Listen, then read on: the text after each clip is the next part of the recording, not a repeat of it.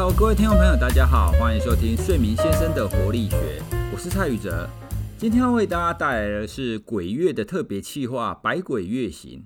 这个企划呢是由四十八个节目所串联而成，要为大家在这个农历的鬼月来带来一些可能你都没有听过的鬼事。而这个活动呢是由商岸跟 KKBOX 所联合主办。如果你也想成为 Podcaster，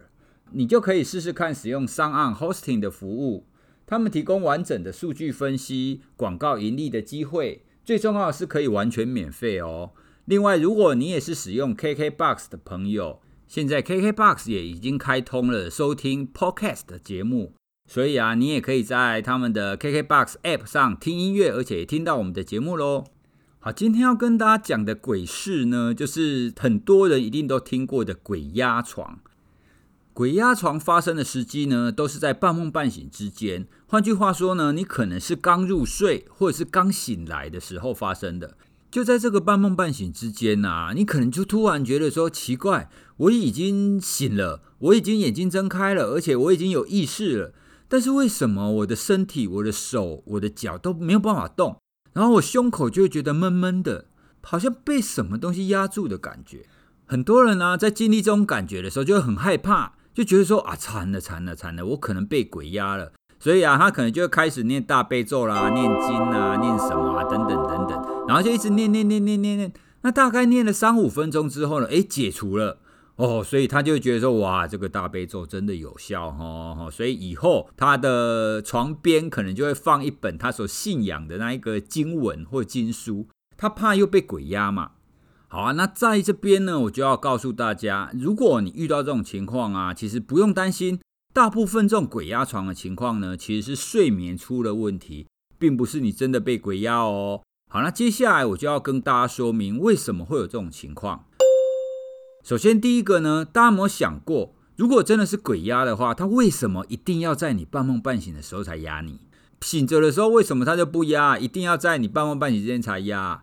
好了，那有些人可能会觉得说啊，因为你半梦半醒之间你不会动啊，鬼比较好压才能对准啊。好了，这也是一个可能。不过有的时候我们躺在床上的时候，你躺在床上划手机，那你也不会动啊。可是那个时候你就不会经历被鬼压，对不对？既然它大部分是发生在这种半梦半醒之间啊，那它就有很高的几率，可能就是出现在就大脑在清醒跟睡眠之间转换出了问题哦所导致的。好，那所谓的鬼压床啊，其实是在睡眠的临床上，我们称为睡眠麻痹。好，那其实睡眠麻痹所产生的这个现象，不止我刚刚所描述的那一种。好，在临床上大约所说的睡眠麻痹会有三种类型。第一种类型就是像我们刚刚讲的，你已经醒了，但是你觉得你的身体不能动，胸口有闷感。第二种类型呢更恐怖哦。第二种类型，你可能是躺着，但是你觉得，哎，奇怪，我的房间为什么感觉有人啊？你会感觉有人在入侵，有人影在那边晃动。第三种呢，我也发生过哈，就是你明明是躺着哦，可是你觉得这个人的精神哦，你觉得你的灵魂好像出窍了，然后你的身体好像往上浮一样。但是等到你飘在空中的时候，你又觉得你的身体是在床上，但你就觉得很奇怪，你的感觉在空中，可是你又知道你的身体在床上。好，那我记得我发生这个经验的时候啊，我非常的兴奋，你知道吗？我不是害怕，我非常的兴奋。我兴奋的觉得哇，我飞起来了，哦耶！我终于可以在梦中飞起来了，而且我还动念让我自己可以旋转，你知道吗？所以在那一次的经验当中啊，我就觉得我自己就飘起来，就离开我的身体哦，离开我的身体飘起来，然后在我的身体的正上方，然后再旋转。然后那一次的经验就让我印象非常非常深刻。不过也只有那一次啦。好，那这种鬼压床呢，到底可不可怕呢？事实上，你今天如果听我讲完之后，你就会觉得这没什么。我用一个非常简单的比喻，让大家知道，在这种状态底下，其实是你的大脑状态有一点混乱。好，那我们的大脑状态啊，其实是有清醒、然后睡眠以及做梦的睡眠这三种状态。那所谓的做梦的睡眠，我们称它为眼球快速转动的睡眠，哈，舒眼动睡眠。那在舒眼动睡眠当中啊，它其实有两个非常重要的特色。第一个特色就是我们脑子会做梦嘛，好，所以这个时候呢，你的大脑会有很多的听觉、视觉的那种经验哦浮现出来。那这一些视觉跟听觉的经验呢，不见得是你正看到或是更正感受到的，它是你大脑内在的这些讯息。那第二个特色呢，其实是这个时候你是呈现一个肌肉张力完全消失的情况，我们称它为 muscle atonia。简单的讲，就是你的全身都处于一个非常非常放松的状态，完全不能动。好，那理论上这两种状态应该要一起出现，一起消失。好了，那现在啊，我们有的时候非常非常少数的情况底下会出现混乱的情况。什么混乱的情况呢？就是如果你从这种做梦的睡眠当中切换到清醒的话，在正常情况下，你在做梦睡眠的时候，那一些影像、那一些感觉、那一些听觉等等的，跟我们刚刚讲的肌肉张力消失，应该要一起消，一起不见。哦，因为你要清醒了嘛，所以它这两个特色应该要同时的关掉才对。好了，那有的时候在某一些特定情况底下呢，你可能会出现混乱。那混乱是什么呢？它指的就是说这两个特色没有同时关掉，它可能有其中一个延迟了。好了，那鬼压床的延迟，它的情况就变成是你在做梦的大脑先醒过来了。但是呢，它还留有一些些我们刚刚讲的那一些视觉、听觉的讯息，所以啊，你会觉得说，哎，奇怪，我明明已经清醒了哦，你眼睛可以睁开了，你已经有自主意识了，可是你还感受到一些讯息。那这些讯息呢，可能就是你刚刚在做梦的睡眠当中所残留的那一些大脑活动。然后再加上我们刚刚讲的第二个特色，就是肌肉张力完全消失的这个状态，居然还没有解除，所以啊，就会变成是，哎，奇怪，你一边又清醒了，但是你的大脑又有一边做梦的时候的状态，而且你的身体完全不能动。好了，这个时候就会很容易会出现我们刚刚讲那种，哎，奇怪，为什么你已经已经醒了，但是你身体就觉得不能动，然后很闷，甚至还会有我我刚刚所描述到的。会有那种离体经验啊，或者是你觉得你的房间里面有人会走来走去。好，那这些现象啊，其实说穿了，就是我们的大脑在清醒跟做梦睡眠这两种状态当中，哦，他们在切换，产生了一些混淆的情况。因为你的交接没有交接的很好哈，所以在会有片刻的这样子的延迟的现象。好，那一般来讲啊，这个延迟的现象，大部分都在一二十秒到十来分钟之间。那文献上记载的呢，在发生这种睡眠麻痹的现象，大概平均啊，哈，平均大概都是六七分钟左右。所以这就跟我刚刚描述的很像啊。你会觉得说，哎，你好像被鬼压了，然后你开始念经，那念经念完一段时间以后就解除了。那事实上呢，并不是念经让你解除的。事实上，你经过这样一段时间，你本来就自然而然会解除，哦，因为它只是暂时你你在转换的时候没有转换好而已。你只要给身体一段时间，它就会解除了。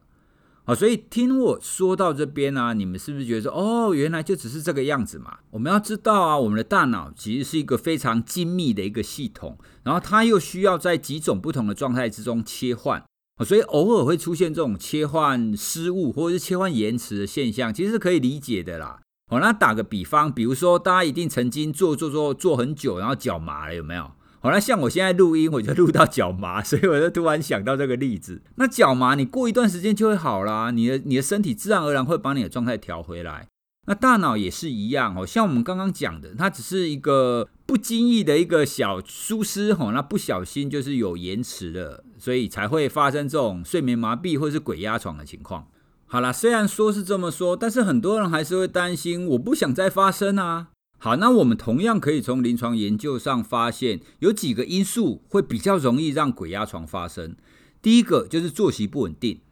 作息不稳定，具体来讲，比如说时差问题，比如说轮班工作者，或者是比如说，如果你没有很固定的上床跟起床睡觉的时间，哦，像我年轻的时候念大学的时候啊，我们也是就是晚上很晚很晚睡，那早上也是晚晚起来。那有的时候因为早上有活动，又会早早起来。哦，所以就是这种起床跟上床睡觉的时间都很不稳定的情况底下，这种情况也会比较容易发生我们刚刚讲的那种睡眠麻痹的现象。那第二个呢，就是你睡眠不足，哦，你睡睡得不够或睡得不好。当你睡眠不足的时候，你也会比较容易发生这种情况。那第三个就是压力大的时候。好了，那压力大的时候又会综合了上面那两个因素，对不对？完了，当你压力很大的时候，你就睡得不够啊。然后你为了工作，你可能你可能睡觉的时间又会比较早或比较晚，所以在这三个因素综合起来的情况底下，你自己这一个人的状态就会明显的变差，他就比较容易出现疏失，比较容易出现问题嘛。好，所以这样子讲，大家应该就比较能够理解。好，那除了作息不稳定、睡眠不足跟压力以外，还有一个原因就是饮酒。哦，如果饮酒过量的话，或者是睡觉前突然喝了比较多的酒，那也比较容易会诱发这种睡眠麻痹，哈，就是鬼压床的这种现象。哦，所以啊，如果你曾经经历，或者是你希望避免不要再发生的话，刚刚我们讲的这四个，你都要尽量的避免。换句话说，你就好好生活啦，哈。那你要充足的睡眠、规律的作息，然后适度饮酒，然后记得要好好的舒压，哈，不要给自己太多的压力。那当然，除了这些外在因素以外，还有别的原因。有一种很特别的睡眠问题，我们称它为猝睡症。哦，那猝睡症这个睡眠问题啊，顾名思义，它就是会突然睡着。但是要跟大家讲的是，这不是那种很多年轻人就是上课都在睡觉的那一种突然睡着哦，是不太一样的。这里的猝睡是突然，是完全没有办法控制的那一种突然睡着。因为一般我们想要睡的时候，我们会感觉到睡意，然后我们会慢慢、慢慢、慢慢越来越想睡，对不对？但这种猝睡症，它是几乎感觉不到睡意，它会突然睡着。好，所以猝睡症的个案严重起来的话啦，哈，他们就是非常危险哦。他们开车也会危危险，他们走在路上可能也会有危险。好，那之所以会提到这个猝睡症呢，就是因为猝睡症的个案，它也比较容易出现我们刚刚讲的这种睡眠麻痹的现象。哦，所以如果成年以后就很容易发生这种睡眠麻痹，哈，就你你觉得很常有鬼压床的话，然后你又排除了我们刚刚讲的那几个外在因素，那或许你就可能要考量说，是不是有可能是有猝睡症？那这种猝睡症呢，就建议去医院里面做检查。好，那刚刚讲的呢，其实都是一些睡眠问题，哈，因为一些睡眠饮酒的问题会引发这种鬼压床，或者是我们说的睡眠麻痹这种现象的发生。那其实有一些心理情况，他的精神状态也可能会比较容易发生这种鬼压床的情况，好像是焦虑症的个案，像像是创伤后症候群哈 PTSD 的个案，文献上也发现这两类的个案，它也比较容易出现我们刚刚所说的睡眠麻痹的现象。最后呢，还有一种比较特别的情况，就是本来是酗酒的人，然后他突然就是开始不喝酒了，好，就会出现酒精的戒断。另外一种呢，就是本来有持续在服用抗忧郁剂的，那突然又不服用抗忧郁剂的时候，这个时候呢，酒精的戒断以及突然不使用抗忧郁剂，它有可能会发生一个副作用。这个副作用呢，就是所谓的素眼动睡眠的回弹哦。那简单的讲，就是它会让我们的做梦的睡眠提早发生，或者是很快的就发生。那这种做梦的睡眠正常情况比较容易发生在我们的后半夜啦，哈，就也就是说你睡八个小时的情况，它应该在你后面四个小时比较多。可是当这种酒精戒断或者是突然不使用抗忧郁剂的情况底下，它会提早发生。那提早发生呢，就比较容易出现我们刚刚讲的那种睡眠麻痹的现象。好，因为我们所说的睡眠麻痹，就是你在清醒状态跟做梦睡眠的状态这两种状态当中有一些交接上或者是转换上的一个缺陷嘛。所以啊，听完我这么解释，哈，解释了这么多，哦，你可能会觉得说，哇，怎么那么多种状态都会出现这种睡眠麻痹，哈，就是这种鬼压床的状态啊。啊，其实归根究底来讲，就是不用担心啦，哈，如果发生的话，你也不会发生太多次的。那所以你下次如果真的发生的话呢，你只要静静的哦，在那边在躺在床上，然后练一下正念 哦，那练习一下，你可能就可以很快的，就是三五分钟就过去，那你的状态就解除了。所以你也不需要太害怕哦，那单纯是我们大脑状态切换当中的问题。那另外你也记得我们刚刚讲的那一些重要的外在因素，你把它控制好，在这种情况底下，睡眠麻痹哈，就是鬼压床就不太会发生了。